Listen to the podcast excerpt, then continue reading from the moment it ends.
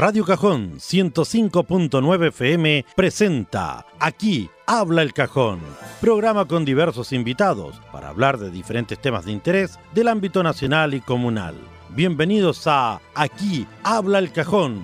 Conduce Claudia Maturana. 17 horas 32 minutos.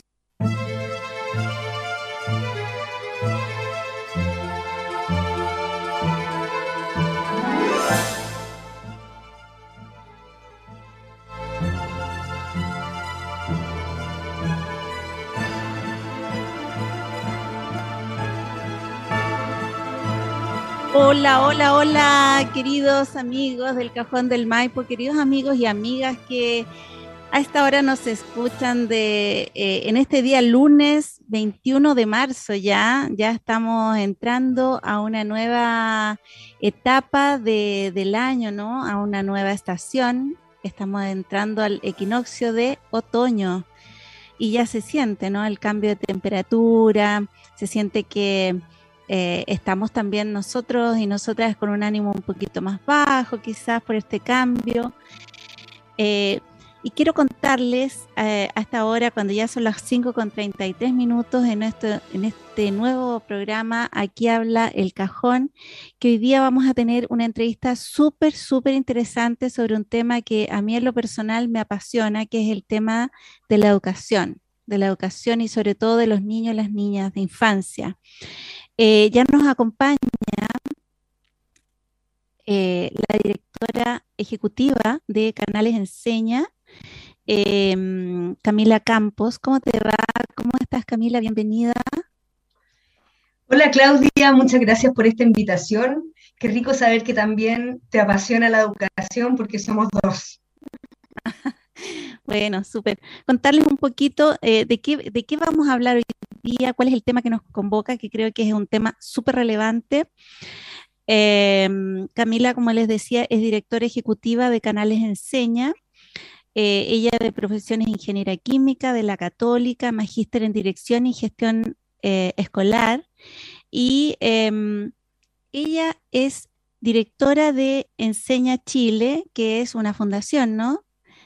Es una fundación que busca aportar formando una red de líderes que pueda impactar positivamente en las salas de clase. Estamos hablando de un cambio de paradigma, un poquito contribuir, ¿no? Que es súper necesario generar un cambio de, paradigma eh, frente al sistema educativo chileno que eh, Está, estamos al debe, yo siento con los niños y niñas, Camila, que estamos eh, bastante atrasados en cuanto a, mm, incentivar, en el fondo, a, interesar a los niños y niñas eh, y, que ellos se sientan eh, no solamente partícipes, sino que también protagonistas de su propio proceso educativo. bueno, importante señalar que esta fundación Enseña Chile ya lleva 12 años trabajando en Chile, formando educadores, educadoras, también eh, generando sistemas eh, innovadores, digamos, como eh, en cuanto a las plataformas tecnológicas para poder llegar a los niños y niñas y, de esta manera poder ponernos un poquito a tono con el resto del mundo en cuanto a la, educación, a las metodologías y todo eso. Cuéntanos, Camila, cómo es que surge esta iniciativa social tan innovadora y que busca justamente reencantar a los y las estudiantes. Uy, mira, voy a partir por el principio. Eh, como tú decías, yo soy directora de Canales Enseña, que es una de las líneas de Enseña Chile. Enseña Chile es una fundación que como tú también decías, lleva más de 12 años trabajando en este país y lo que hace es invitar a todo tipo de profesionales, los más motivados, los más secos en sus temas, los más interesados en educación, a que entren a la sala de clases, que se vayan de profesores en aquellos lugares que más se necesita, en colegios de contexto vulnerable, donde faltan profesores así de motivados, y que estén por dos años haciendo clases y Enseña Chile como fundación los acompaña porque no todos son profesores, hay ingenieros, hay abogados, hay periodistas, distintos tipos de profesionales que se van a hacer clases. Entonces Enseña Chile los capacita y los acompaña para que durante dos años ellos no solo hagan clases, sino que impacten la vida de sus estudiantes y conozcan lo que pasa en terreno, porque como decimos, otra cosa es con guitarra, nosotros decimos otra cosa con pizarrón, porque ahí en terreno es donde de verdad descubrimos qué es lo que está faltando. Y en estos 12 años de experiencia de Enseña Chile nos hemos dado cuenta, como tú también decías, la importancia de poner al estudiante al centro. Ellos son lo principal, ellos tienen que ser los motivados, los apasionados, los que quieren aprender, los que tienen un proyecto de futuro, los que, quienes les hace sentido lo que están aprendiendo. Y ese cambio de paradigma en educación, si bien suena como súper lógico, hoy día no sucede tanto. Entonces, lo que queremos es llevar e invitar a este cambio de paradigma a todos los estudiantes y los docentes a lo largo del país. Entonces, resulta que en Enseña Chile llevábamos esta experiencia de mucho tiempo y cuando comenzó la pandemia, nos dimos cuenta de que muchos estudiantes de este país definitivamente se estaban quedando sin clases porque si no tienes acceso a Internet, no tenían forma de seguir aprendiendo. Entonces decidimos hacer clases por radio y empezamos la radio enseña. Y queríamos llevar estas clases que fueran entretenidas, conectadas con su contexto, que los motivaran a aprender, pero que estaban literalmente haciendo clases de matemática, lenguaje, biología, química, todas las cosas. Y comenzamos el 2020 con esta radio enseña y tuvimos una súper buena recepción de parte de las radios que nos quisieron transmitir, estuvimos en más de 200 radios a lo largo del país, pero también de parte de los docentes que nos escuchaban porque encontraron que estas clases eran muy entretenidas y los estudiantes que querían aprender de esta nueva forma. Entonces, si bien ahora volvimos a clases presenciales, nos damos cuenta de que es muy importante mantener esta invitación a este cambio de paradigma de descubrir la pasión por aprender. Y eso no para con la pandemia, eso tenemos que mantenerlo. Y por eso seguimos con nuevas temporadas de la radio enseña, llevando esta nueva pasión y entretención que cada uno de nosotros respira día a día para compartirla con todos a lo largo del país. Bueno, como tú señalabas, eh, se viene una nueva temporada ¿no? de la radio enseña que yo eh, por ahí estuve hurgueteando algunos capítulos, me parecieron súper entretenidos, divertidos además, muy, muy interesantes, eh, como eh, en el fondo a partir de lo experiencial, ¿no? como de un caso en particular, así como le, por ahí escuché algo de eh, el proceso digestivo, ponte tú, qué pasaba con el páncreas cuando le tiraban eh, un, hombre que estaba comiendo un completo con una cerveza, decía, pero ¿cómo lo hago? ¿Qué, ¿Qué, voy a digerir primero? ¿Qué voy a digerir después? Y ahí le hablaba a otro órgano y le decía, bueno, primero eh, se van a sintetizar las sustancias de la, la, molécula de la cerveza y bueno, un sinfín de, de detalles que me parecieron súper entretenidos, súper didácticos. Y bueno, te, te, mando mil felicitaciones a ti y a todo el equipo eh, por, por eh, esta, esta, forma, en el fondo, Camila, de, de abordar la, la, educación que eh, era necesario, ¿no? Generar otras formas. Muchas gracias, en verdad, ese agradecimiento es a todos los profesores de Enseña Chile que han estado a lo largo del país haciendo clases y además trabajando, compartiendo estas clases con la radio Enseña. Así que el agradecimiento para todo el equipo que se ha sumado a trabajar en esto. Justamente eso te, quería preguntar, ¿cuántas son las personas más o menos que trabajan en esta red entre profesores y otros profesionales, como tú bien dices, que ya están eh, haciendo eh, clases en el aula y también participando de estas otras, por ejemplo, cápsulas educativas radiales y, entiendo que hay otro material también. Eh, Mira, es una red súper grande eh, hoy día tenemos eh, más o menos 200 profesores en salas de clase, pero como llevamos 12 años, tenemos más de 600 profesionales que han pasado por la sala de clase. Muchos de esos se han quedado y otros han innovado en emprendimientos en educación, otros han ido al Ministerio de Educación. En verdad, nuestro objetivo es eh, hacer este cambio cultural irradiando todos los aspectos que rodean lo que en la práctica es el aprendizaje del estudiante. Eh, el año pasado participaron como 150 profesores diseñando las cápsulas de radio, pero además eh, en, este, en esta red de Enseña Chile que le llamamos nosotros, también consideramos a los otros profesores que están en los colegios donde trabajamos, a los directivos de los colegios, porque todos los que quieran sumarse a este cambio son parte de esta red por el cambio cultural. Así que somos muchos y bienvenidos. Todas las radios que se suman con nosotros a transmitir la radio enseña son parte de esta red, en esta invitación a encender la pasión por aprender. Bueno, Radio Cajón no va a estar exenta, Camila, de esto y contarle a todos nuestros auditores y auditoras que se sumará a esta red de, de radios colaboradoras de este gran proyecto a partir de la próxima temporada, que entiendo inicia ya la próxima semana. la próxima semana, sí.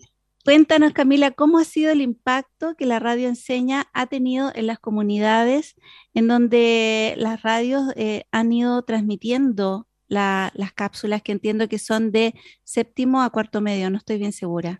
Claro, nosotros las clases están orientadas a contenidos de séptimo a cuarto medio en todos los ramos, pero en esta nueva temporada, que como tú bien dices, parte el lunes y Radio Cajón se suma transmitiendo todos los días a las 7 de la tarde, así que súper bienvenidos a escucharnos. sí. Em, y también está Radio Amanda, que parece que también nos están escuchando en esta entrevista, que también va a transmitir todos los días a la una y media. Así que todos súper bienvenidos. Y esta temporada tenemos una novedad porque de lunes a jueves vamos a seguir haciendo las clases que siempre hacemos, pero los viernes los vamos a dedicar a entrevistas con gente que sabe mucho sobre ciertos temas que nosotros consideramos claves. Y esta temporada vamos a abordar el tema que se llama mentalidad de crecimiento que se trata de cómo cada una de las personas se da cuenta de que su cerebro no es fijo, sino que es un músculo que tenemos que entrenar y tenemos que ser positivos y ser perseverantes, aunque los desafíos de, repente sean difíciles, y seguir intencionando porque de nosotros depende lograr esos objetivos. Y esta mentalidad de crecimiento ha ido tomando fuerza cada vez más en la educación. En Chile, por suerte, se está considerando cada vez más también, desde, desde algunos años lo consideraron incluso en las pruebas ministeriales para medir qué tanto los estudiantes consideran que en verdad depende de ellos el lograr sus objetivos. Y hay tips para trabajarlo y para lograrlo. Hay tips para los profesores, para los padres, para los mismos estudiantes, y eso es lo que vamos a trabajar en esta nueva temporada, así que está súper interesante. Súper. Eh, y en ese sentido, Camila, ¿cómo eh, han logrado ustedes de algún modo medir ya en estos 12 años de, práctica, ¿no? de experiencia como, como, fundación, el impacto que ustedes han tenido sobre diferentes comunidades vulnerables? ¿no?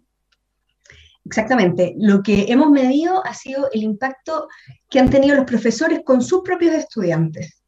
Y ha sido muy bonito porque eh, lo hemos medido con pruebas estandarizadas.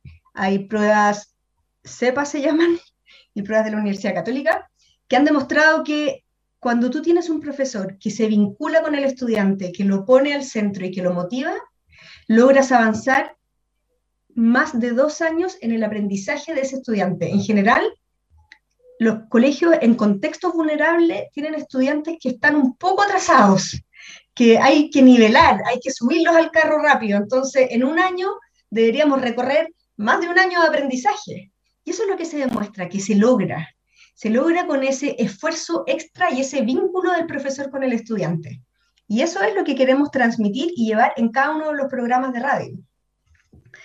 Em, hemos tenido una muy bonita experiencia. Los profesores han demostrado desde el punto de vista cualitativo que se logra ese avance, pero también cuantitativo, porque esa conexión que se genera con los estudiantes y que los estudiantes siguen conectados con su profesor y resulta que después se motivaron y entraron a estudiar alguna carrera universitaria y después le escriben al profe y le dicen, profe, soy el primer eh, profesional de mi familia, mire qué orgullo, y siguen súper conectados. Incluso hay algunos estudiantes de nuestros, de nuestros profesores que entraron a la universidad, terminaron de estudiar y ahora son profesores de Enseña Chile, están cumpliendo el círculo completo de nuevo para demostrar que en verdad sí se puede. Y ese es el, el principal mensaje que queremos transmitir. Sí se puede lograr con esta pasión. Eh, por ahí tú mencionaste el tema de, la pandemia, ¿no? Que ha generado muchísimo em, atraso.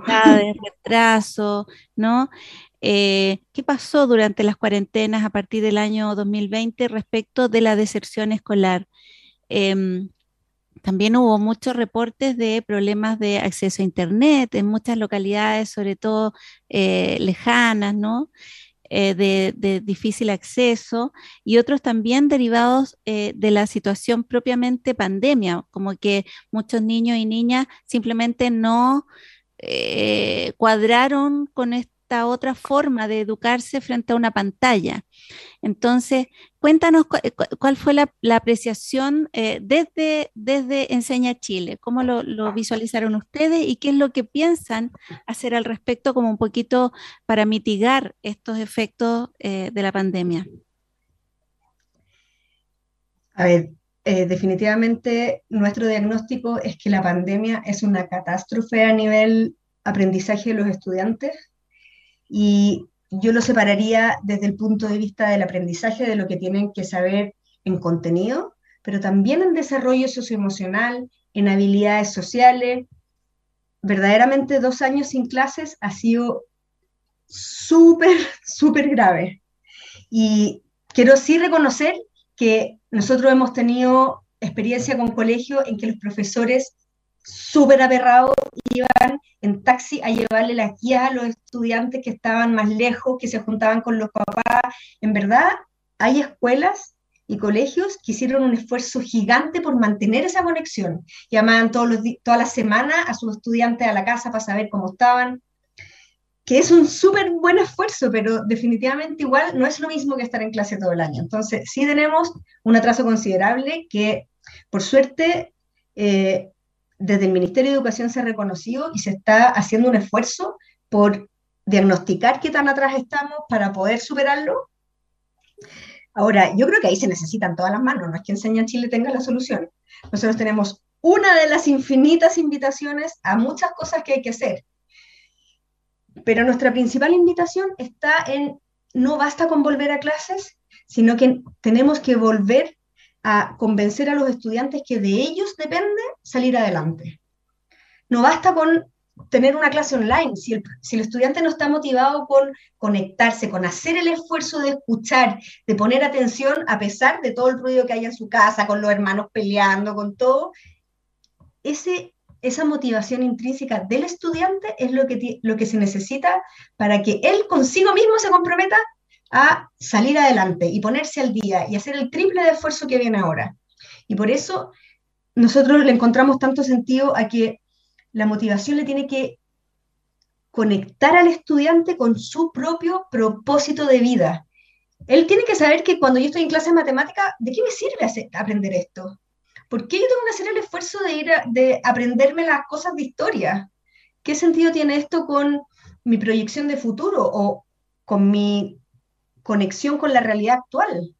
Si no le haces ese, ese sentido, no se conecta con su propio aprendizaje. Y si él no se conecta, pucha, podemos hacer mucho esfuerzo y yo creo que no sé si nos resulta tanto. Entonces, nuestra principal invitación es a poner al estudiante al centro y que él se motive por aprender. Esto es principalmente importante en los más grandes, que ya depende de ellos hacerse cargo. Y mm, eh, como Enseña Chile estamos haciendo esfuerzos como hacer clases por radio, estamos, tenemos un proyecto para llevar Internet igual a aquellas escuelas que están más aisladas y rurales, que igual necesitan, si, aunque hoy día estemos presenciales, hay estudiantes que no tienen conexión a Internet, que no saben buscar en Google, que no saben mandar un mail. Eso es tener una dedicación del siglo pasado.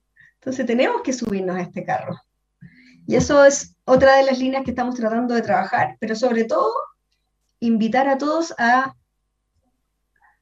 darse cuenta de lo importante que es y sumarse a este cambio cultural y cambio de paradigma que tú le dices, eh, recuperar la pasión por aprender. Perfecto. Camila, em, ¿de qué manera este sistema, que, eh, bueno, yo como un poquito mamá, usuaria, también por ahí eh, conversaba la otra vez con una profe que fue la que con la que establecimos el contacto, ¿no? Eh, participé de varios eh, proyectos independientes que generamos algunos padres acá, papá y mamá, en el, cajón del Maipo, durante cuatro años de formación de, de mis hijos en este caso hicimos escuelitas como tipo homeschool, eh, ah, un poquito a, medida, ¿no? Para que justamente trabajar tempranamente las habilidades, habilidades blandas, capacidad de resolver conflictos, trabajo en equipo y tantas cosas que muchas veces los seres humanos estamos aprendiendo eh, posteriormente, cuando ya la pega eh, hace que esas capacidades sean necesarias para sacar adelante los objetivos, las metas laborales, en fin. Y, en estos proyectos tuvimos también, el, hicimos mucha reflexión sobre cómo el sistema durante años, el sistema chileno nos fue desvinculando como padres o cuidadores, cuidadoras del el proceso educativo de los hijos, porque en el fondo se da mucho esto cuando tú llevas a un niño al colegio, como que de ahí para adelante es como de la reja para afuera, la relación con el papá y con la mamá o con la abuela, con quien esté a cargo, ¿no? Y, sin embargo, después el sistema nos dice, bueno, pero es que ustedes eh, también son responsables, ustedes tienen que preocuparse de, las tareas, qué sé yo. Entonces uno como que volvía a, aprender historia, aprender cosas que ya se le habían olvidado. Pero em, en ese sentido decíamos, bueno, pero qué importante sería rescatar eh, esta educación antigua también de, nuestros abuelos, en que ellos eh, tuvieron la posibilidad de aprender en, la experiencia, recolectando fruta, eh, acompañando, contando las monedas, los pesos, etcétera, junto a sus papás, haciendo labores domésticas también y desde ese punto de vista conectándose más con la realidad versus aprendizaje. No sé si me, entiende en el fondo. Sí, perfecto. Eh, y, de esa manera vivenciar su propia educación, su propio proceso educativo desde el hacer y con la familia, con la familia. Entonces, ¿de qué manera también quería preguntarte, este sistema de Enseña Chile eh, logra vincular a los padres, madres, cuidadores en el proceso educativo, devolviendo justamente este rol educativo que le compete a la familia, generando en la educación también eh, no solo un bien de consumo, sino que un valor en sí mismo. De qué manera la familia también logra volver a interesarse en la educación como un valor y poder transmitir eso a sus hijos y poder acompañarlos día a día.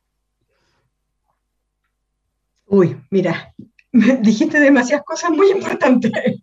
Así que déjame ir Yo te dije que yo soy una apasionada con eso. Sí. Eh, déjame partir eh, retomando lo que tú hablabas de estas habilidades blandas que cada día son más importantes. Hoy día las llamamos habilidades del siglo XXI, porque nos hemos dado cuenta de que los niños van al colegio no necesariamente para aprender contenido, ya el valor de memorizar definitivamente eh, no es lo que estamos valorando como aprendizaje, porque el contenido está disponible. En Internet tú puedes encontrar lo que quieras. Lo importante es eh, cómo te comunicas, cómo te aproximas a ese contenido, con, con qué pensamiento crítico evalúas, cómo te relacionas con las personas para resolver los problemas. Y todas esas que llamamos habilidades del siglo XXI en teoría deberían estar en el currículum escolar, pero, pero a todos nos ha costado mucho integrarlo, porque como profesores no sabemos mucho cómo entrenarlo. El ministerio ha hecho grandes esfuerzos de obligar a trabajar por proyectos y cosas así, pero los profes no fuimos educados en ese modelo, entonces tendemos a repetir como nosotros aprendimos. Y eso es uno de los principales cambios que se está tratando de inculcar. Hoy día no solamente queremos que aprendan, queremos que el proceso de cómo aprenden es igual o más fundamental. Por ejemplo, yo quiero que aprendan historia, pero quiero que tengan una mirada crítica de lo que yo les estoy contando que sucedió, que puedan compartirlo con los compañeros, respetándose unos a otros, construyendo un relato sin rechazar la opinión del otro, em, expresando su opinión de forma adecuada, que sepa defender sus puntos, pero con respeto. Todo ese contexto de el cómo lo estamos haciendo hoy día es fundamental. Y ahí enganchándolo un poco con lo que tú dices de eh, la responsabilidad de la familia, si nosotros queremos que nuestros niños aprendan eso en la escuela, en la familia debería haberse un reflejo similar. No, si nosotros vemos que en la familia en verdad no se respeta, no se conversa, no se trabaja en equipo, eh, hasta en las tareas más domésticas, estamos tratando de disociar a los niños enseñándole una cosa en la casa y una cosa en la familia. Entonces, es un trabajo en conjunto. Ahora, ese trabajo en conjunto también hay que ayudar y acompañar a los papás, porque me imagino que les pasó lo mismo a todos los que somos padres, que durante estos años de pandemia tuvimos que hacer de papás, de profesores, de todos juntos, y nos dimos cuenta lo difícil que puede llegar a ser. Muchos, muchos papás también entendieron el desafío gigante que tienen los profesores hoy en día con lo que le estamos pidiendo que le enseñen a nuestros niños. Y, ese, eh, y esa enseñanza en conjunto de la familia con el colegio es algo que se tiene que trabajar. Yo encuentro que es difícil pedirle al colegio que se encargue de todo y también que se encargue de educar a los papás para que acompañen este aprendizaje, pero creo que es importante que así sea y que los papás asuman parte de este rol. Em, nosotros creemos que la radio es una muy buena manera de compartir eso, porque en general en las familias se escucha la radio, en las casas se escucha la radio, y contar técnicas de cómo acompañar a los hijos, pasar tips de cómo educar en estas habilidades del siglo XXI es uno de, las, de los objetivos que nosotros buscamos con, con esta temporada de la radio enseña y me imagino que es lo que ustedes también con programas como este tratan de hacer, llevando este tipo de mensajes y de conocimientos y de recomendaciones a los padres para que trabajen con sus hijos. Em, no sé si respondí todas tus preguntas. Sí, sí, sí. Bueno, también eh, preguntarte así como en lo concreto, aparte de, de, lo, de las cápsulas radiales, que en este caso Radio Cajón va a transmitir de lunes a viernes a las 7 de la tarde, a, partir de la próxima semana. Eh, ¿Qué otro material educativo y de qué, de qué manera se puede acceder a, los diferentes contenidos de, enseña? Muy buena pregunta. Em, lo que pasa es que estamos como en un, justo estamos en un cambio de plataforma. Nosotros teníamos disponible todos los capítulos de la radio enseña, que ya son más de 190, y cada capítulo de la radio además iba acompañado con una guía de trabajo para el estudiante y con ejercicios de práctica. En este minuto estamos, estamos cerrando esa plataforma y pasándole una nueva, pero de aquí a unas semanas ya debería estar disponible con todo el material para que el que quiera acceder lo pueda usar. Por mientras, estamos en este proceso igual todos los capítulos antiguos disponibles en Spotify, en la radio enseña. Así que si los quieren escuchar por mientras ahí, y en unas semanas más, va a estar todo el resto de los materiales que hemos creado, que son muchos y muy buenos, en la plataforma. Súper. De acuerdo a lo que se logra apreciar a través de las redes sociales de Enseña Chile, la fundación no tiene ningún tipo de filiación política ni ideológica, ¿no? Pero más allá de esta independencia, Camila, ¿cómo han visualizado el trabajo de la Convención Constitucional y la posibilidad de generar un nuevo escenario jurídico que asegure, como antaño, una educación gratuita y de calidad para todos los niños, niñas y jóvenes chilenos del futuro? Mira, es difícil tu pregunta porque, como tú bien dices, en Enseña Chile somos muchos, es una red de mucha gente y literalmente hay de todos los partidos políticos y de todas las opiniones. Entonces, lo que yo te puedo decir no es la opinión de Enseña Chile, sino es más una apreciación personal. Eh, yo creo que hoy día la convención tiene un desafío gigantesco, pero tengo la preocupación de que la discusión está más en nivel ideológico, sin mirar al estudiante como centro único de preocupación, de que independiente de ciertas ideologías, yo te puedo decir, hoy día nosotros en Enseña Chile trabajamos en colegios municipales y particulares subvencionados. Hay colegios municipales que funcionan increíble y otros que funcionan horrible. Asimismo, con particulares subvencionados hay algunos que funcionan increíble y otros que de verdad funcionan pésimo. Entonces, más allá de cuál sea la dependencia de cómo esté estructurado y lo que diga la ley, si ponemos el foco en que los líderes escolares, los directores de los colegios sean súper preparados, que los profesores sean súper preparados y responsables de lo que sucede dentro de su sala de clase y que el foco es el estudiante y él debe ser el protagonista, yo creo que ahí deberíamos poner nuestra apuesta. Entonces, de repente siento que la discusión se nos va muy lejos del terreno. Claro, claro. Bueno, y la otra vez también tuvimos la posibilidad de tener una convencional acá en la Radio Cajón y justamente ella hacía el mea culpa de que le ha faltado mucho trabajar el tema de las comunicaciones. Entonces, como mucho eh, baja información en general del trabajo que se, que se está haciendo al interior y de y, en el fondo, claro, eh, se ve más bien como un tema ideológico, lo que sale como por los medios de comunicación más abiertos, ¿no? Y mm, bueno, e, e, ellos esperan poder resarcir de alguna manera esta situación de, de la falta de comunicación hacia afuera para poder eh, mm, efectivamente reencantar a la ciudadanía con el trabajo que, se está haciendo.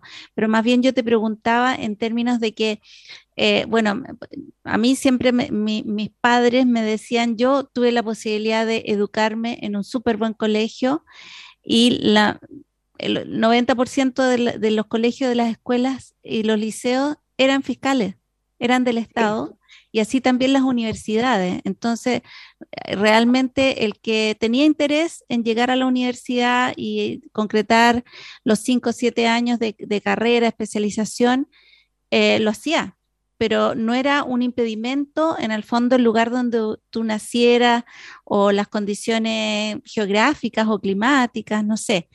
Entonces, eh, por ahí un poquito iba mi pregunta de que ¿Por qué? Porque en el fondo era como un mandato, ¿no? Eh, de que el Estado eh, tenía que ser como el garante de esa educación para la gran mayoría de, los niños y niñas. ¿Cuál es un poquito la, filosofía en este caso? Que, que quizá, porque ya, ya me queda claro que ustedes cumplen un rol social súper importante al al evitar de alguna manera o bajar el nivel de inequidad que, hoy día existe, ¿no? Eh, por ahí va mi pregunta en términos como de la posibilidad de volver a, este rol del Estado en la educación y que la educación deje de ser vista como un bien de consumo en el fondo, más bien sea un derecho de los niños y niñas y los jóvenes. O sea, compartimos 100% esa mirada la preocupación que yo tengo es que yo creo que los, últimos cambios en las leyes han ido en esa línea. Eh, al eliminar el, eh, el lucro de la educación, como que todos los pasos se han ido dando en esa línea, eh, gratuidad en la educación superior, etc. Pero, pero la calidad, que es algo que está más de fondo, que es mucho más difícil de abordar, creo que no se cambia con una ley, es una cosa más difícil y más profunda. Eh, yo esperaría que se pudiera asegurar una educación, pero de calidad, con acceso, con acceso a Internet, con acceso a buenos profesores, con acceso a eh, un contenido académico, emocional y de habilidades para todos los estudiantes. Lo que me sale difícil es que yo creo que eso no se, no se resuelve con una convención. Yo creo que eso es una voluntad política de un cambio que podemos tener la misma eh, eh, constitución, pero que va más allá. ¿Se entiende lo que trato de decirte? Sí, sí, no, no, sí, sí se entiende de todas maneras. Se entiende y claramente siento yo que es como el espíritu que, los mueve como fundación. O sea, imagínate toda esta, cantidad de años de, trabajo que ustedes han tenido, eh, incansable me imagino, y, buscando esa, esa, calidad en lo que están entregando. yo creo que si tuviéramos que hacer una apuesta, ¿qué es lo que mejoraría para mejorar la educación? Yo te diría llevar a todos los legisladores a hacer clases en colegios vulnerables y conversar con los estudiantes. Te aseguro que si todos hicieran eso un mes, fueran a conversar, los conocieran, conocieran sus familias, conocieran sus sueños, sus dificultades, te aseguro que tendríamos otra disposición y otra educación. Esa mm. sería mi invitación. Hemos tratado de hacerlo en Enseña Chile, no nos ha resultado tanto, pero vamos a seguir tratando. Oye, sería bueno que lo hicieran también con, con los apoderados. Yo creo que es súper necesario hoy día también para, para que los apoderados y apoderadas se vayan vinculando nuevamente con, bueno, tuvimos si se ve o sea, tú dices como apoderados que se vayan a hacer clases al colegio de sus niños. Sí, sí. Ah, está buena. sí, buena idea.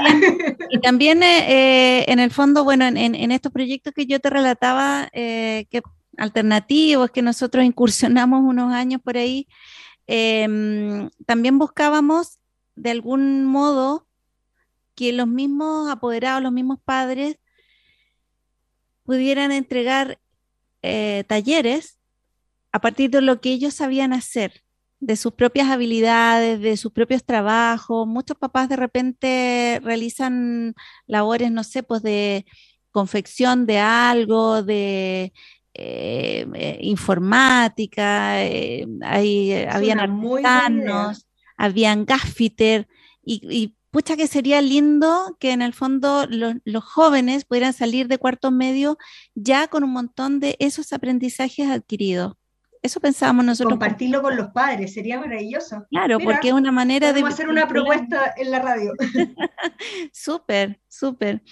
Eh, por último, quería preguntarte, Camila, eh, ¿qué opinas tú o si es que la fundación ha considerado algunas eh, líneas metodológicas de que hoy día ocupan algunas escuelas eh, más alternativas como Montessori, Waldorf, etcétera. Eh, cuéntanos si es que entiendo. Lo que pasa es que la fundación lo que hace es llevar profesores a diferentes colegios.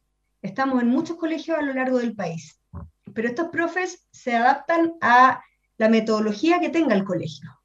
Entonces, como fundación, no proponemos una metodología en sí, nos adaptamos a la del colegio siempre y cuando ponga al estudiante al centro y que el profesor se vincule y que movilice al estudiante desde su propio proyecto de vida y sus emociones. Entonces, lo que nosotros vemos es que esta propuesta se puede integrar un poco independiente de la metodología de la escuela que sea. Y yo creo que cada una de estas alternativas que tú dices, como las Montessori, etcétera, son súper válidas y súper buenas siempre y cuando tengan un liderazgo escolar que sea capaz de llevar a esos niños adelante. Claro. Entonces, no es que tengamos una preferencia, nosotros creemos que en distintas se puede lograr. Súper, súper. Bueno, Camila, yo quisiera, por último, antes de despedirte, dejarte el micrófono libre para que tú puedas invitar a la comunidad a hablarle directamente a las personas que hoy día nos están escuchando.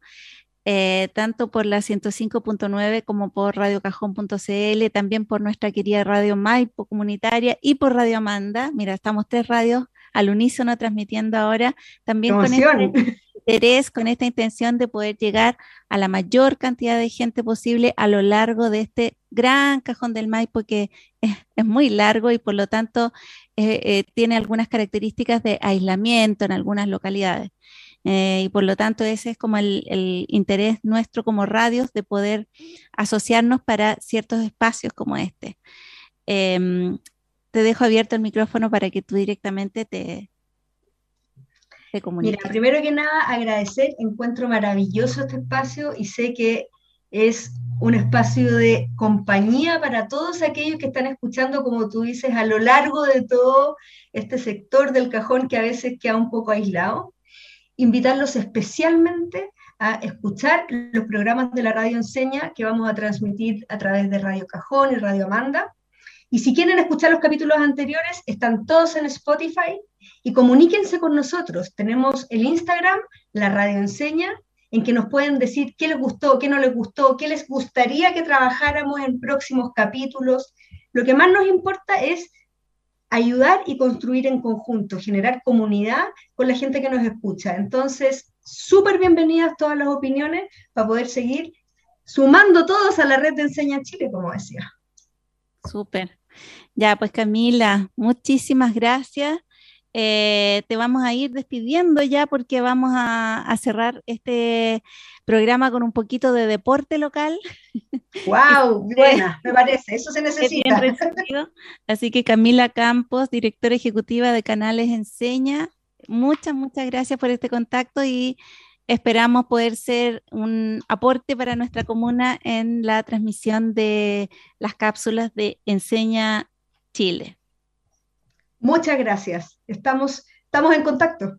Ya pues, un abracito. chao, chao. Y, y no se vayan de nuestra sintonía porque ahora vamos a tomar contacto con nuestro colega de labores, Marcelo Fernández, de Radio Maipo, que por ahí están los controles, porque vamos a hablar justamente de las Em, de, la final, ¿no? De este gran torneo de cuatro fechas que jugó el Club eh, Social y Deportivo Cajón del Maipo junto con eh, los clubes de Pirque, eh, Municipal Puente Alto y La Granja. No sé si estás por ahí, Marcelito, si es que pudieras conversar, porque sé que hoy día estuviste tú en, en el matinal conversando con nuestro reportero Jorge Orellana, a quien le mandamos un gran saludo, eh, un abrazo gigante por su gran labor desplegada durante estas cuatro fechas, ¿no? Que se realizaron acá en la cancha de Maitenes, estuvieron en el municipal de Puente Alto, también en Pirque y en, no me acuerdo el nombre ahora del del recinto deportivo de La Granja. Eh, Marcelo, ¿estás por ahí? Hola Claudia, ¿qué tal? Buenas tardes, buenas tardes a los auditores también de Radio Amanda, Radio Cajón y Radio Maipo. Sí, eh, justamente el trabajo de Jorge Orellana que realizó in situ en, en este torneo Cuatro Comunas que participó tanto el Club Social y Deportivo Cajón del Maipo, eh, Pirque, como también eh, lo que respecta a Municipal Puente Alto y La Granja, donde campeón salió Municipal Puente Alto, en segundo lugar La Granja y en tercer lugar, eh, por no presentación ahí, ocupó el tercer lugar Club Social Deportivo del Cajón del Maipo, quien en las finales se enfrentó al equipo B de Municipal Puente Alto, empatando 0 a 0, en, eh, logrando dos empates y dos derrotas durante este torneo. Hacer presente que también eh, Jorge realizó diversas eh, entrevistas durante el día viernes y sería importante escuchar a Darío Catalán, que es el director técnico también de Club Social y Deportivo Cajón del Maipo, quien hizo una evaluación de lo que se generó durante este torneo. Creo que fue un, bonito torneo, creo que lo terminamos de muy buena manera hoy, haciendo una presentación eh, bien regular, bien positiva, que es lo que veníamos eh, fallando un poco en los partidos anteriores. Y creo que hoy en cancha se notó una madurez de los muchachos increíble. En el poco tiempo que llevamos trabajando, como lo comentabas tú, pensábamos que veníamos a jugar con un equipo B de Penteal alto, pero nos encontramos acá de que no era tan así, de que habían algunos jugadores eh, mayores de edad que ya participaron en, tercera división y por ese motivo ellos no, compiten este año, entonces eh, fue bueno, positivo, de todas maneras, que entre jugar con un equipo de, que sabes que a lo mejor es un poquito menos nivel, a jugar con, un equipo más competitivo, siempre vamos a optar por jugar con, con los mejores. De esa es la manera que nosotros creemos que podemos mejorar. Y, el resumen en realidad bastante bueno. Fuimos de menos a más, los primeros partidos se notó eh, mucho la, ansiedad, los nervios y, en el transcurso del torneo, de los partidos, los muchachos se fueron eh, fueron tomando más personalidad y hoy ya se notó un equipo más equilibrado. Eh, no nos marcaron goles, que eso es bueno, en todos los partidos nos habían marcado, hoy día no, nos marcaron y nos creamos muchas ocasiones, seguimos fallando un poco en, la definición, pero no, positivo de todas maneras, eh, tener roces con, equipos de la categoría nos va a hacer muy bien para tener los pies en la tierra, para saber el nivel que tenemos que alcanzar para poder competir. Así que positivo, estoy muy contento por el, por el grupo de los muchachos, cada vez se van afiatando más.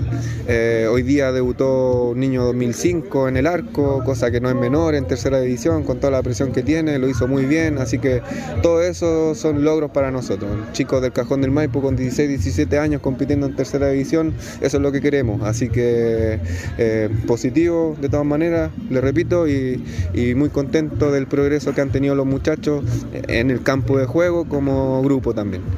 Bueno, Jorge también conversó, Claudia, auditores y auditoras, con Gabriel Marchán, preparador físico del eh, Club Social y Deportivo Cajón del Maipo, que a eso de mitad de abril comenzará la participación en el torneo de Tercera B, donde eh, esta analizó principalmente la pretemporada que se viene para el equipo de El Cajón del Maipo. Se saca la conclusión positiva de lo que se está trabajando día a día, así lo vemos nosotros, un avance progresivo de primero que nada trabajar la parte psicológica del jugador, que es muy muy importante para nosotros que se convenza cada uno de, ellos que esto es un trabajo de día a día, que, que si bien estamos debutando en la categoría, nada es imposible con trabajo duro, arduo, compromiso, dedicación, entonces para nosotros lo primordial.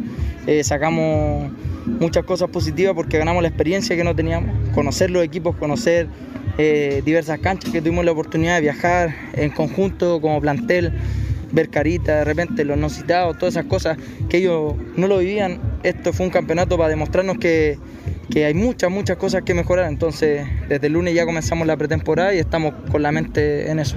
Perfecto, pretemporada, compañero. ¿Esto va a extenderse hasta iniciar el campeonato? Eh, no, hay un plan de trabajo. Bueno, tenemos cinco semanas a partir desde el lunes y vamos a trabajar tres semanas relacionadas a todo lo que es la pretemporada, o sea, hacer Antiguamente se hacía un fondo físico, entonces ahora se trabaja más a lo que está buscando el profe, a lo que estamos buscando como equipo, nuestra idea de juego, entonces se trabaja en relación a eso. Entonces son tres semanitas bien intensas, de lunes a viernes, quizás se va a meter por ahí una doble jornada, un trabajito bien fuerte de la mano con, con lo que explicaba psicológico, que ellos vivan, coman, respiran fútbol, que lo sientan de esa manera para poder mejorar eh, al 100%. Entonces buscamos eso.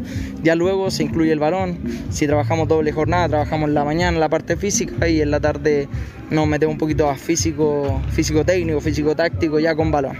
Bueno, Jorge también conversó con el director deportivo del Club Social eh, Cajón del Maipo, el cual eh, don Aristides Acevedo indicó lo siguiente a Radio Cajón 105.9. ¿Qué conclusión saco de esto? Nosotros cuando empezamos hace dos meses estábamos ciegos y no sabíamos en qué lugar estábamos parados y sin embargo, yo eh, con la autorización del profe empecé a buscar estas cuatro comunas o cuatro clubes para poder organizar este campeonato y logré organizarlo. Lamentablemente hoy día hubo un punto negro que yo lo tengo que decir claramente, que es el Club Deportes Pirque porque los compromisos deportivos se, cumplen. Si él hubiera estado jugando en la categoría, en cualquier categoría, le, llegan las penas del infierno si él no se presenta a jugar. Eso, eso no se hace, es, falta a la palabra, falta al compromiso y, yo en eso, en eso estoy un poco molesto. Pero sin embargo pudimos hoy día jugar con un equipo de Puente Alto B que tenía varios jugadores de, más, de más edad que los nuestros y los nuestros se desenvolvieron a la altura. Y el roce estuvo de igual a igual el partido y eso le, significa que nosotros hemos avanzado mucho. Y creo que este es el camino. Y todavía creo que faltan algunas piezas y eso es lo que vamos a ir a buscar en la nueva prueba de jugadores y para complementar el plantel, para que los chiquillos vayan con jugadores que tengan un poquito de experiencia, vayan adquiriendo ellos también experiencia eh, cómo se juega este, este juego. Este, Muchas gracias, Naid.